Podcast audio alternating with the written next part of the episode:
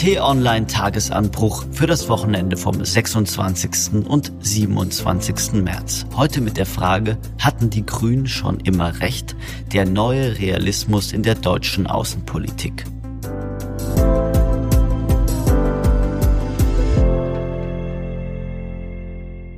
Hallo liebe Hörerinnen und Hörer und herzlich willkommen zur neuesten Ausgabe des Tagesanbruchs am Wochenende. Mein Name ist Sebastian Späth, ich bin Reporter im Hauptstadtbüro von T-Online und neben mir sitzen Korrespondent Fabian Reinbold und endlich mal wieder T-Online-Chefredakteur Florian Harms. Hallo zurück, Florian, hallo Fabian. Hallo.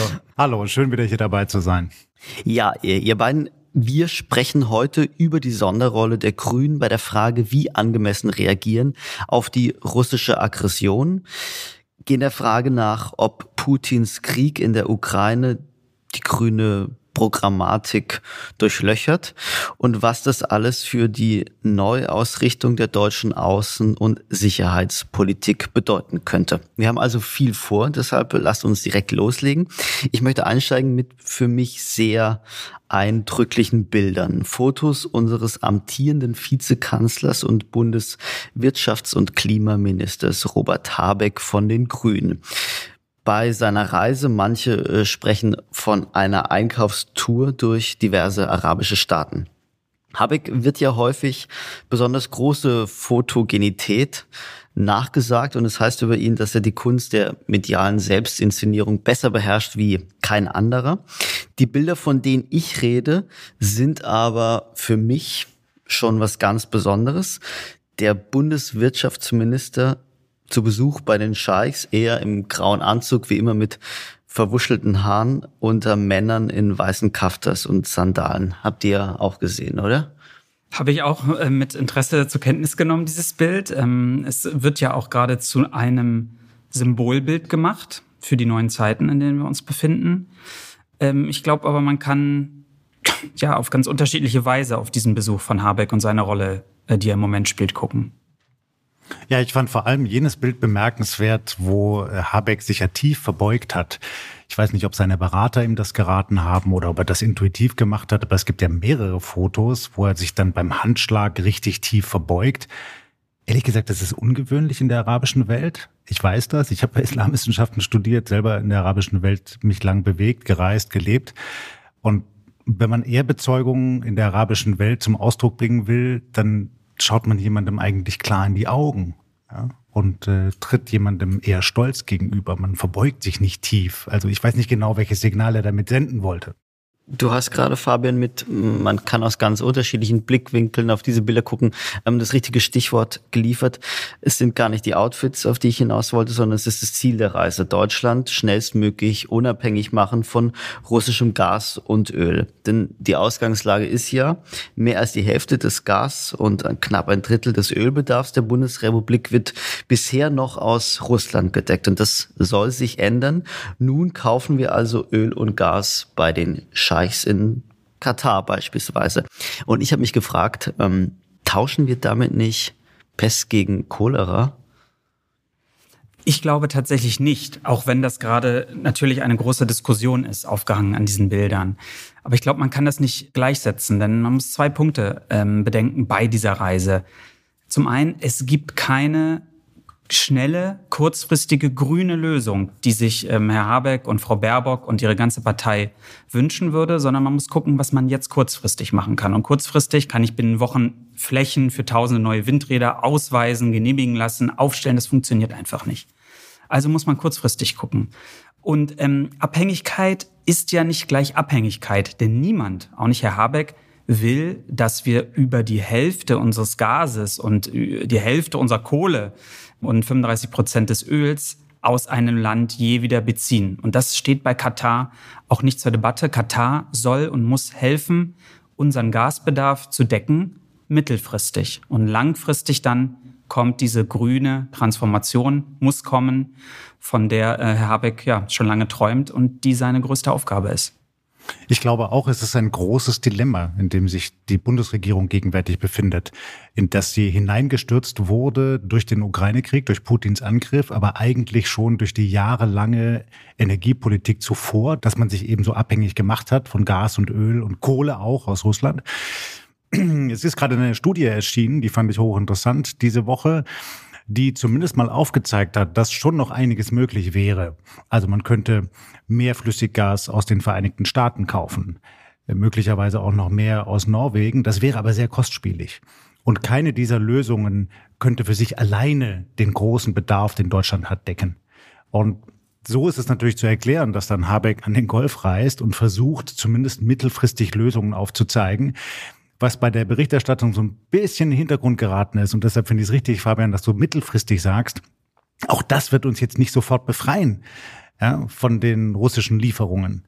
So, sondern die müssen erstmal noch eine gewisse Zeit lang weiterlaufen. Aber benennen wir es doch mal beim Namen. Also wie Putin gegen die Ukraine vorgeht, das ist das eine, aber auch um die Menschenrechte in Katar steht es alles andere als gut. Ich meine, wir alle erinnern uns, wie groß die Aufregung war, als öffentlich wurde, dass die nächste Fußball-Weltmeisterschaft in Katar stattfinden soll. Und ich meine, es wird auch schon seine Gründe haben, dass Sigmar Gabriel der letzte Bundeswirtschaftsminister war, der Katar einen Besuch abstattete. Insofern hast du schon recht mit dem Bild von Pest zu Cholera. Ja. Katar ist kein demokratisches Land.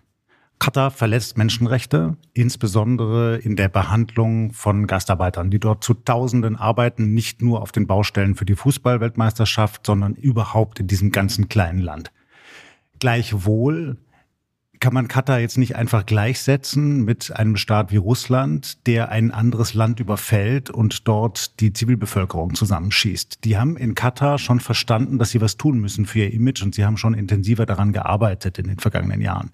Etwas anders sieht es in den Vereinigten Arabischen Emiraten aus, wo Robert Habeck dann in seiner nächsten Station hingereist ist und dann versucht hat, dort eben, wie von Fabian geschildert, diesen grünen Wasserstoff ähm, klar zu machen, den man dann möglicherweise in der Folge braucht. Die Emirate führen einen bestialischen Krieg im Jemen. Die bombardieren hungernde Kinder. Und da kommen wir wirklich von Pest zu Cholera, wenn wir uns mit denen in ein Bett legen. Und was bedeutet das alles, Fabian, für die neue wertegeleitete Außenpolitik, die die Grünen ja angekündigt haben? Also es ist ja schon ein sehr, sehr lustiger Zufall, dass jetzt gerade in den Tagen, nachdem Habeck seine Reise abgeschlossen hat, die unsere Fußballnationalmannschaft jetzt so, so, so eine Art Vortrag gehalten bekommen soll, wie die Menschenrechtssituation in Katar aussieht. Und man, man, man hat ja irgendwie was das Bedürfnis zu sagen, ob, ob Robert Habeck und Annalena Baerbock diese Veranstaltung nicht auch beiwohnen sollten als, als Nachhilfestunde sozusagen. Ja, eine wertegeleitete Außenpolitik steht natürlich immer ein Stück weit im Konflikt mit den realpolitischen, mit den machtpolitischen, mit den geopolitischen Gegebenheiten in unserer Welt. Deswegen verstehe ich auch so ein bisschen den Spott, den man jetzt hier und da sieht, äh, ob dieser Bilder eines grünen Vizekanzlers. Aber wenn wir ehrlich sind, hatten die Grünen, wenn wir auf unsere aktuelle weltpolitische Krise blicken, wenn wir auf diesen Krieg äh, in der Ukraine blicken, hatten die Grünen ehrlich gesagt den richtigen Riecher. Denn es waren ja viele Vertreter der Grünen, die seit Jahren vor Putins Ambitionen ähm, in der Ukraine gewarnt haben. Es war zum Beispiel auch Robert Habeck selbst, der ja im Wahlkampf gesagt hatte, er sei eigentlich dafür, die Ukraine mit Defensivwaffen zu beliefern. Gab ja einen Riesenaufschrei, wurde jetzt zurückgepfiffen von seiner Partei. Aber das erwähnt er natürlich in diesen Tagen jetzt auch besonders gern, dass er da ja schon äh, früh eigentlich auf dem richtigen Dampfer war. Wie spielen denn die, die anderen Regierungsparteien bei diesem angekündigten Aufbruch in eine, eine neue Zeit hinsichtlich der Energieversorgung mit? Also in meinen Augen hat, haben sich die Grünen da viel stärker darauf eingelassen als etwa die SPD. Ich meine, die ganze Russlandpolitik der SPD, und das bedeutet die ganze Handelspolitik, die ganze Wirtschaftspolitik, auch die ganze Europa- und Außenpolitik, ist ja durch diesen Krieg sehr stark diskreditiert worden. Und ich habe das Gefühl, wenn man jetzt auch in diesen Tagen mit Vertretern der SPD spricht, dass da doch noch stärker laviert wird, sozusagen, was das Abkanzeln von dieser alten Zeit angeht und die eigene Rolle, die man da gespielt hat. Da hört man schon sehr viel Herumgeeiere. Und da habe ich das Gefühl, dass die Grünen stärker mitgehen. Und ich glaube, das liegt auch ganz stark an dieser ähm, exponierten Rolle, die ihre Minister Habeck und auch Annalena Baerbock da spielen und die ganz offenkundig da vorangehen. Was mir auffällt im Anschluss an das, was Fabian gerade sagte, es gibt ja jetzt schon viel Spott über die Regierungsparteien, die eigentlich angetreten waren, eben mit einer mit einer Vorstellung einer wertegeleiteten Außenpolitik und jetzt de facto Realpolitik machen müssen und irgendwie gucken müssen, wie sie durch diese Krise darin durchsteuern und dann eben auch viele Kompromisse machen, die sie schmerzen. Aber wenn man das Ganze mal in einem größeren Zeitverlauf betrachtet, dann wird doch angesichts dieser Krise jetzt klar, dass es eben so etwas braucht wie eine Außenpolitik, die sich von bestimmten Prinzipien leiten lässt. Sonst kommen wir immer wieder in die prekäre Situation, dass wir ganz schnell umsteuern müssen. Wie jetzt zum Beispiel am Fall der Ukraine-Krise und des russischen Überfalls zu sehen. Wenn man sich das mal im Hinblick auf China anschaut, dort wäre ja vorstellbar, dass die Chinesen zu einem Zeitpunkt X Taiwan attackieren oder irgendwie einen Konflikt da anzetteln. Was würden wir denn dann machen? Wir sind im hohen Maße abhängig von China wirtschaftlich. Deutschland kann in der gegenwärtigen Form nicht ohne China funktionieren. Aber das ist ein guter Punkt. In dieser Hinsicht ist uns ja der Russland-Ukraine-Konflikt schon eine Lektion, denn in Bezug auf China heißt es ja immer, gerade was Batterieproduktion angeht, dürfen wir uns auf keinen Fall so abhängig von, von China machen, wie wir es energiepolitisch oder wie wir es hinsichtlich Energie, wie wir es hinsichtlich unserer Energieversorgung von Russland noch immer sind.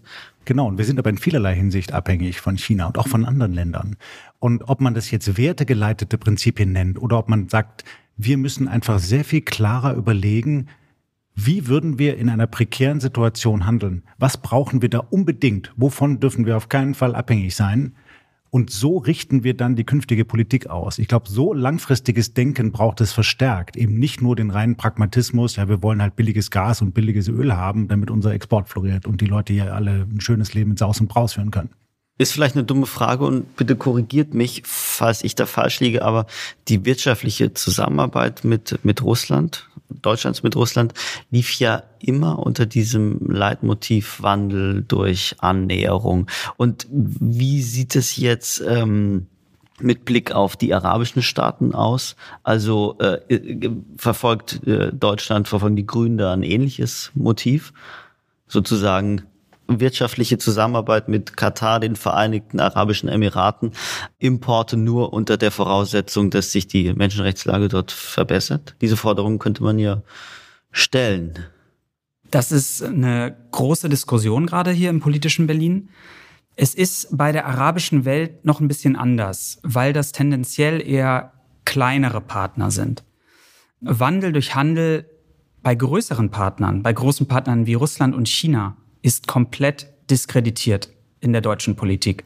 Also das ist, glaube ich, jetzt wirklich auch eine, eine Einsicht, die bleiben wird. Also diese Erwartung, wir, wir sehen es ja auch in China. Also in China ist in den äh, letzten zehn Jahren, in denen wir wirklich extensiv Handel mit China betrieben haben, hat sich die Lage im Land aus Menschenrechtsperspektive enorm zum Schlechteren gewandelt. Beispiel, nur eins von vielen Beispielen haben wir alle auf dem Schirm, sind die Uiguren, ist die Unterdrückung in Xinjiang, wo, erinnern wir uns, VW zum Beispiel ein großes, großes Werk stehen hat. Und da sehen wir, kann man diesen Weg nicht weitergehen. Wir können nicht einem Land wie China sozusagen unsere Perspektive in diesen Fragen durch wirtschaftliche Verflechtung aufdrängen. Ich glaube, im Umgang mit anderen Ländern und anderen Regionen ist man da noch nicht so weit und sieht man eher, dass man vielleicht doch noch einen Hebel hat, weil man selbst am Ende vielleicht der einflussreichere ist. Aber bei Russland und China haben wir gesehen, ist das Kräfteverhältnis eher ein bisschen andersrum in diesen Fragen. Ich glaube, man muss eben immer schauen, was kann denn der Hebel sein? Also warum sollte ein Scheich in Katar sich gedrängt fühlen, jetzt etwas anders zu machen und möglicherweise seine Gastarbeiter sehr viel besser zu behandeln, ihnen zu ermöglichen, dass sie anständig leben können? Warum sollte er das tun? Nur wenn er ein konkretes Interesse hat wenn er sonst etwas anderes nicht bekommt. Das heißt, man muss schon, so hart das klingt, auch in so einem Kontakt irgendwann mal die Daumenschrauben auf den Tisch legen und sagen, wir wollen bestimmte Dinge von euch haben, ihr habt vielleicht bestimmte Interessen, die ihr uns abfordert und wir geben euch das eine nur, wenn wir das andere bekommen, plus wenn ihr was tut in eurem Land. So hart ist das dann am Ende. Hm. Ich, ich will es aber nochmal betonen, weil wir es ja eigentlich jetzt auch so in einem Nebensatz einfach gesagt haben, die Strategie Wandel durch Handel ist, ist gescheitert, aber das hat ja auch für Deutschland eigentlich fast schon was Erschütterndes, denn das war ja über Jahrzehnte ähm, eine Gewissheit von uns. Eine Gewissheit oder ich würde sagen eine Lebenslüge.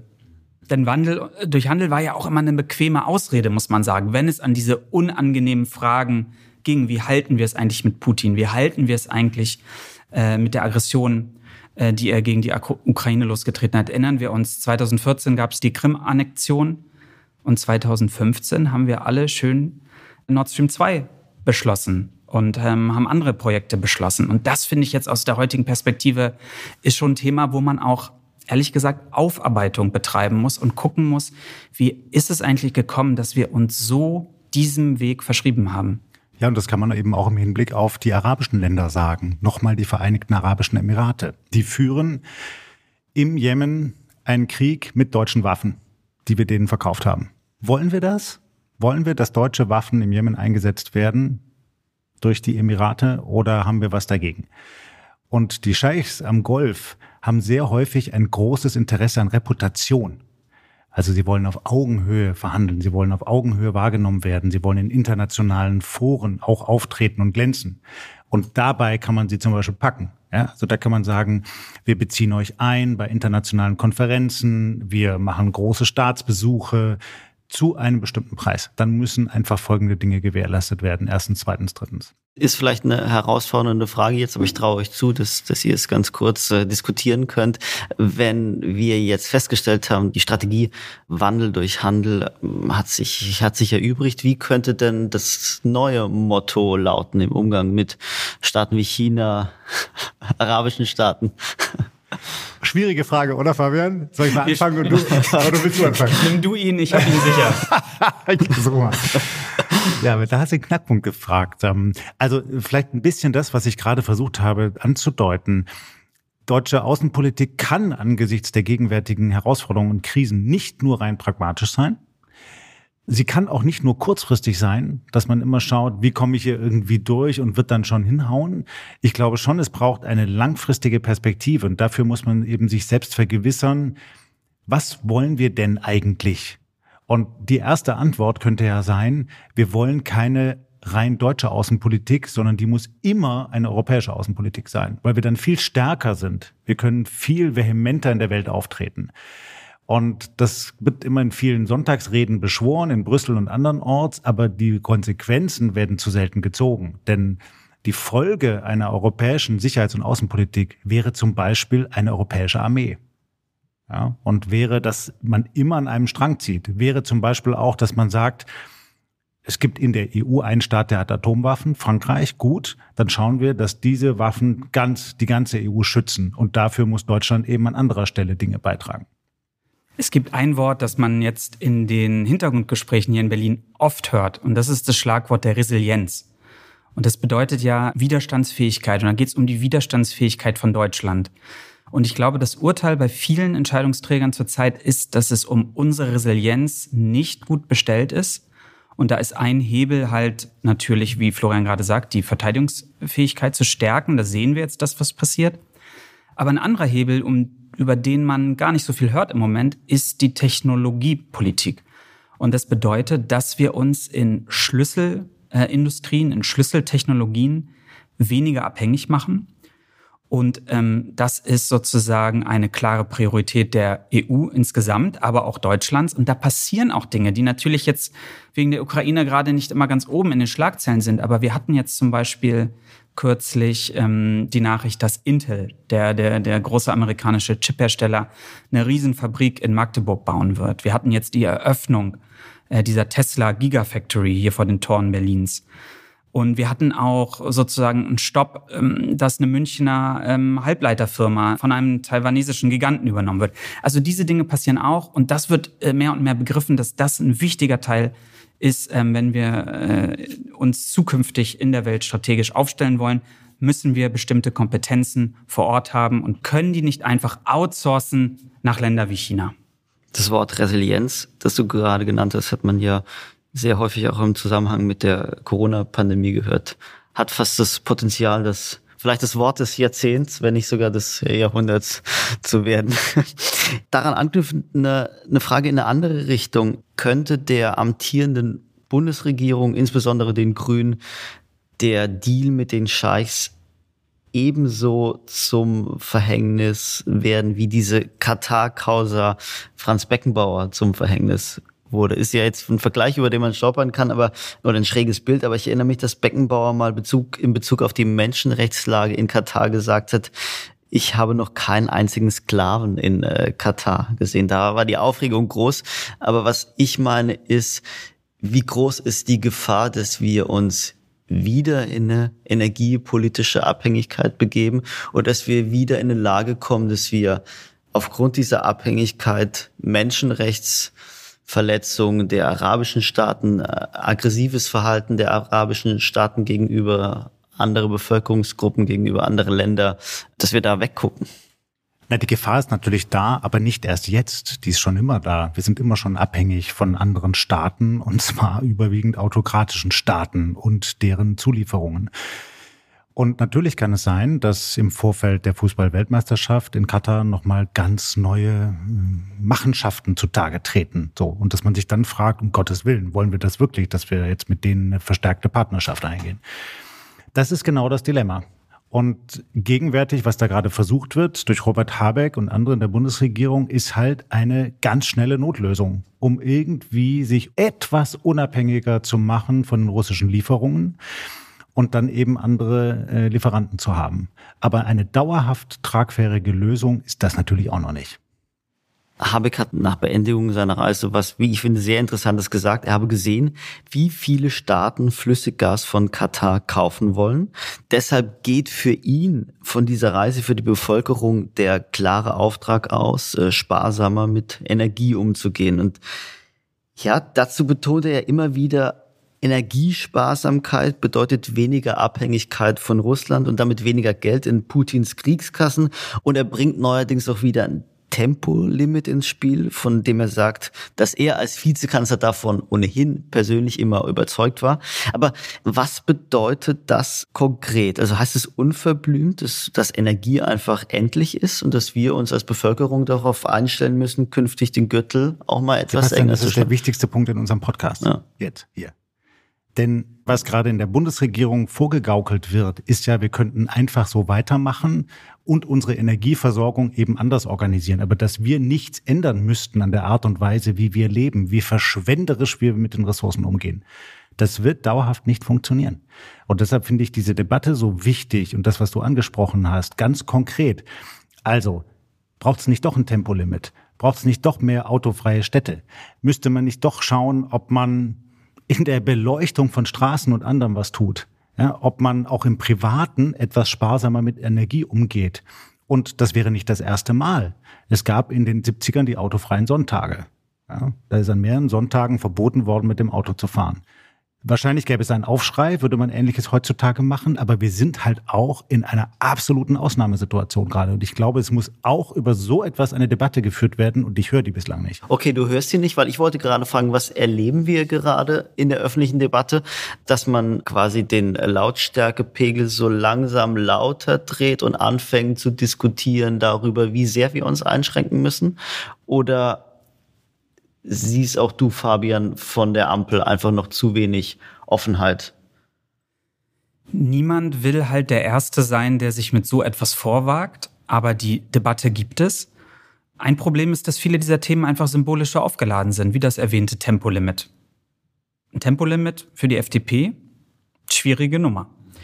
Ich glaube aber, es wird ähm, noch ganz viele Maßnahmen in diese ähm, Richtung geben müssen und auch geben. Ähm, das sind dann auch so Sachen, die vielleicht weniger äh, symbolisch aufgeladen sind erstmals. Also zum Beispiel Robert Habeck kann sich sehr gut vorstellen, dass man ein äh, Verbot erlässt, dass äh, neue Gasheizungen eingebaut werden dürfen.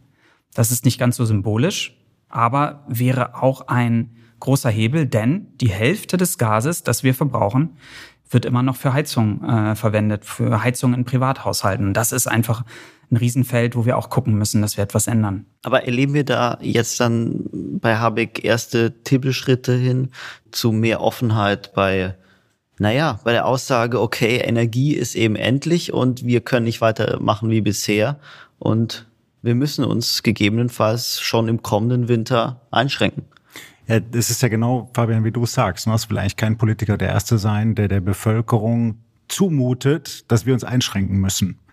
Aber das ich habe das Gefühl, aber ich habe das Gefühl eher, also wenn jemand erste Andeutungen macht, dann dann ist es Robert ja, Habeck und ich und ich frage mich, ob wir unter diesem Aspekt ganz froh sein können, dass wir einen grünen Bundeswirtschaftsminister und einen grünen Vizekanzler haben, weil diese Thematik sich, sich einschränken, weniger Energieverschwendung ja eine grüne Thematik ist. Ja, das mag sein und das kommt dann jeweils auf den Standpunkt an.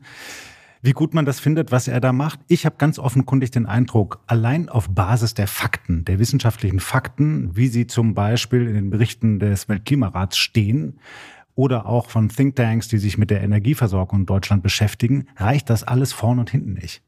Und wir werden aus diesem Dilemma nicht rauskommen, wenn nicht alle in Deutschland bereit sind, sich zumindest mal ein bisschen einzuschränken. Es ist viel die Rede von mehr äh, Effizienz bei der Energieversorgung, bei anderen Quellen und langfristig will man viele Windräder in die Landschaft stellen und Solaranlagen, alles schön und gut, aber es wird nicht reichen, wenn man nicht auch ein bisschen zu Verzicht bereit ist. Und dafür braucht es einfach eine größere Debatte. Und es reicht auch nicht, wenn nur ein Minister sich dazu äußert. Mhm.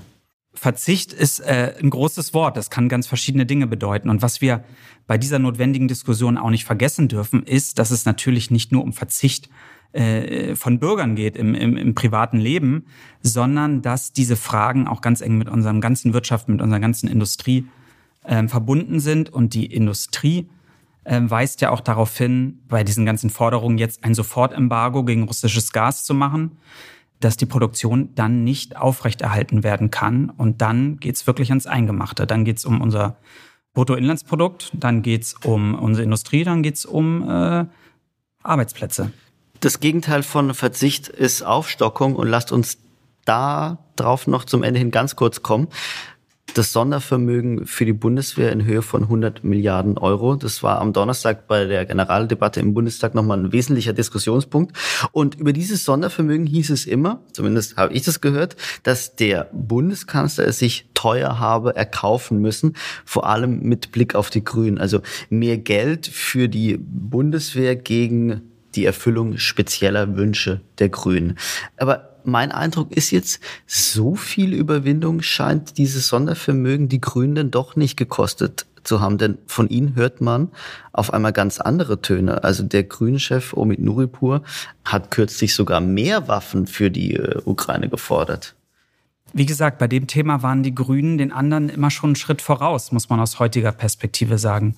Und ich glaube, dass wir von den Grünen gerade relativ wenig Widerstand bei diesem Thema hören hat halt auch ganz viel damit zu tun mit der Rolle, die die Habeck spielt und die Baerbock spielen. Gerade Robert Habeck ist ja, finde ich, in diesen Wochen ehrlich gesagt sowas wie ein Gesicht der Bundesregierung, wie ein Nebenkanzler. Also man sieht, man sieht Habeck reisen, man sieht Habeck bei Anne Will in den Tagesthemen im Heute-Journal, man sieht ihn müde, ne, ermattet von seinen Aufgaben. Also er ist ganz, er ist ganz präsent und er, er verkörpert halt auch dieses, tja, dieses Zerknirschte ergibt sich ja zerknirscht ob dieser Situation. Und ich meine, wie kann man nicht zerknirscht sein als grüner Vizekanzler oder als Mitglied der Bundesregierung in diesen Tagen. Und ich glaube, da vollzieht er sozusagen eine ganz wichtige Leistung, um seine Partei auch zu integrieren in diese Zeitenwende. Er wirkt sehr authentisch. Ne? Es ist nicht so, dass er den eigenen Leuten oder auch der Bevölkerung ein Apfel von Ei vormacht. Er wirkt schon stimmig. Aber ich glaube, wir müssen hier zwei Dinge unterscheiden. Das eine sind die Waffen für die Ukraine. Großspurig versprochen, aber dann wirklich nur ein kleinerer Teil geliefert. Und wenn man nachhakt und mal zum Beispiel die Verteidigungsministerin Christine Lamprecht fragt, woran es denn hakt, dann kommt irgendwie Geschwurbel zurück. Das ist schwierig. So, das passt nicht richtig in das, was uns erzählt wird seitens der Bundesregierung. Und die andere Geschichte ist das Sondervermögen in Höhe von 100 Milliarden Euro für die Bundeswehr das dazu führen soll, dass wir endlich wieder eine Landesverteidigung haben, die ihren Namen verdient. So, und wie das organisiert wird, und das Geld dann nicht irgendwo verprasst wird, wie zum Beispiel für überteuerte Schiffe, wie es gerade wieder zu lesen war. Das wird eine Riesenaufgabe, denn das Beschaffungsamt in Koblenz, das ist ein absoluter Moloch.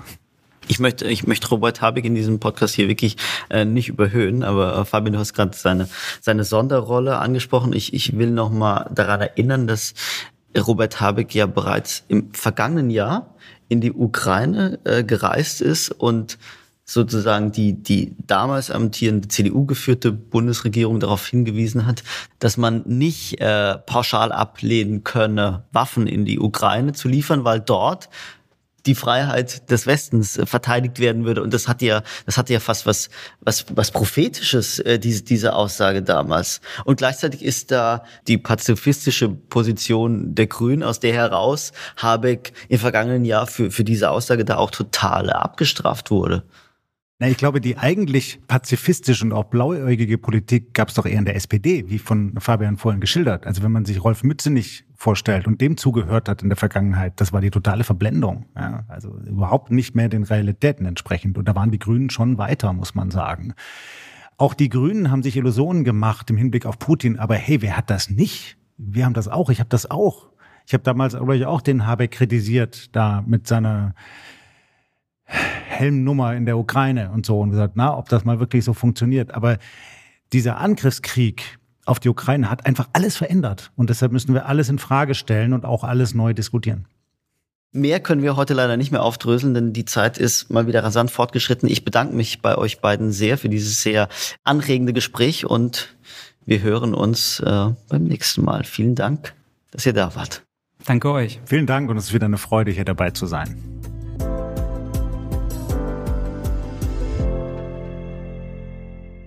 Das war's für heute. Den nächsten Tagesanbruch gibt's wie immer wieder am Montag, dann wie gewohnt ab 6 Uhr morgens. Sie finden ihn überall, wo es Podcasts gibt, bei Spotify, Apple, Amazon, Google Podcasts und natürlich auf t-online.de. Lob, Kritik und Anregungen nehmen wir gern per E-Mail entgegen unter podcast.t-online.de. Ich danke Ihnen fürs Zuhören. Ciao und bis zum nächsten Mal. Tschüss und bleiben Sie uns gewogen.